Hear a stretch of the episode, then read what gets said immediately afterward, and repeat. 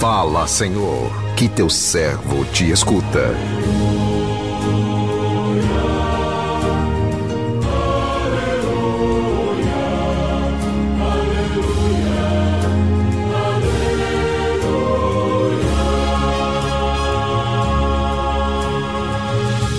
O Senhor esteja convosco, Ele está no meio de nós.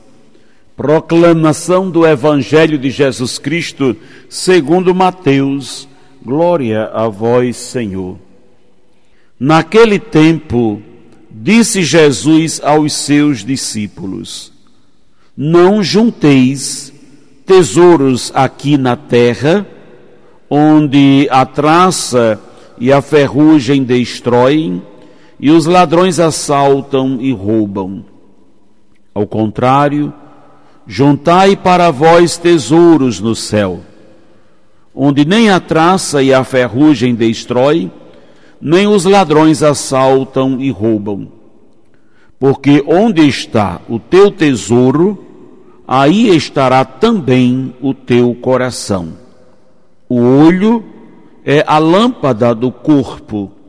Se o teu olho é sadio, todo o teu corpo ficará iluminado. Se o teu olho está doente, todo o teu corpo ficará na escuridão. Ora, se a luz que existe em ti é escuridão, como será grande a escuridão? Palavra da salvação, glória a vós, Senhor.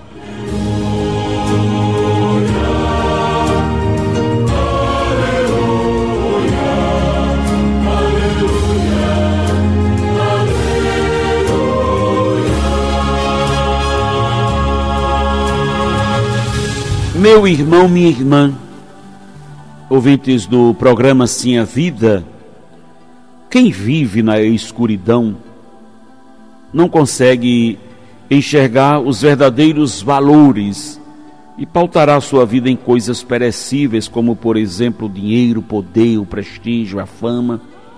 E porque se vive na escuridão, as suas obras, as suas obras são obras das trevas como nós ouvimos no Evangelho de hoje.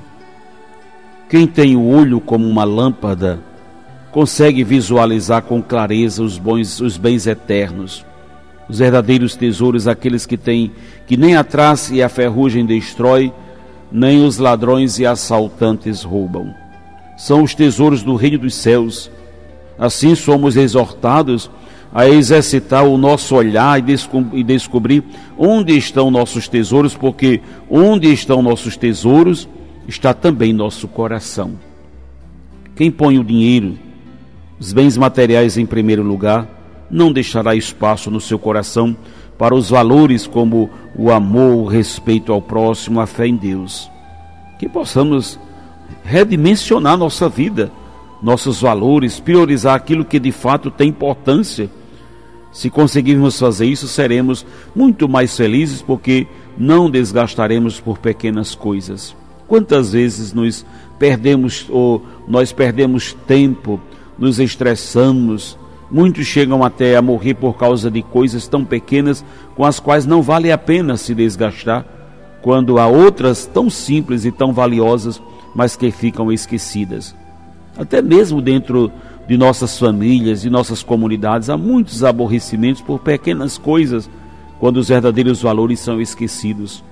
Valores como a amizade, o respeito, a compreensão, o perdão e o amor ficam relegados ao esquecimento, dando lugar à banalidade que destrói a vida. Precisamos reencontrar os verdadeiros valores em nossos lares, comunidades, para sermos verdadeiramente felizes que a palavra de Deus hoje nos ajude a iluminar nossa vida, nossas ações, para que possamos primar pelos verdadeiros valores e, e revelar ou descartar aquilo que não tem valor. Meu irmão, minha irmã, em qualquer lugar, ou em qual lugar, em qual lugar vocês têm o coração? Em qual lugar eu tenho o meu coração? É importante colocar-nos essa pergunta porque a partir dela, nós saberemos o que realmente consideramos como um tesouro na nossa vida. Onde nós ancoramos o nosso coração? Ali está, ali estará o nosso tesouro. E como disse, é, é um, um bom momento de reflexão pessoal para que eu e você compreendamos o que são os tesouros da nossa vida. Quais são esses tesouros? Porque nós sabemos que existem alguns lugares onde nós colocamos o nosso coração, mas lugares cheios de ladrões, cheios de traças, de, cheios de ferrugens. Existem sim essas realidades que muitas vezes nós colocamos o nosso coração. E muitas vezes experimentamos o assalto dos nossos sentimentos, das nossas emoções, o assalto das nossas preciosidades, os nossos valores. Muitas vezes situações que corroem os nossos valores, que destroem a nossa capacidade de nos ver, de enxergar a nossa dignidade, de enxergar a dignidade do outro.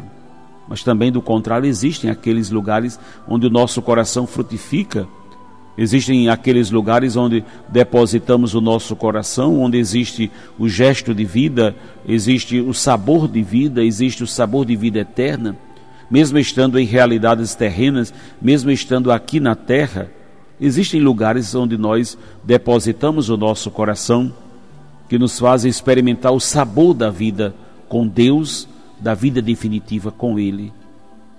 Agora, uma coisa importante notar todas essas realidades temporais que nós vivemos neste mundo, a nossa relação com os bens materiais, com as coisas, com as pessoas. Por melhor que sejam os lugares aqui, só o céu é o lugar seguro para colocar o nosso coração. Por isso, hoje a palavra de Jesus desperta o nosso coração para que ele, o coração, esteja em Deus, para que ele esteja no céu Busque constantemente as coisas do céu. Aqui na terra teremos sempre os elementos das decepções, das falhas, das nossas expectativas que muitas vezes podem ser frustradas. Por isso a necessidade de lidar bem com as coisas da terra, mas nunca deixar de ter o coração no céu, porque lá está verdadeiramente a prática ou a pátria do nosso coração, o lugar onde nós podemos repousar o nosso coração e experimentar profundamente a verdadeira felicidade. Que o Senhor nos abençoe. Amém.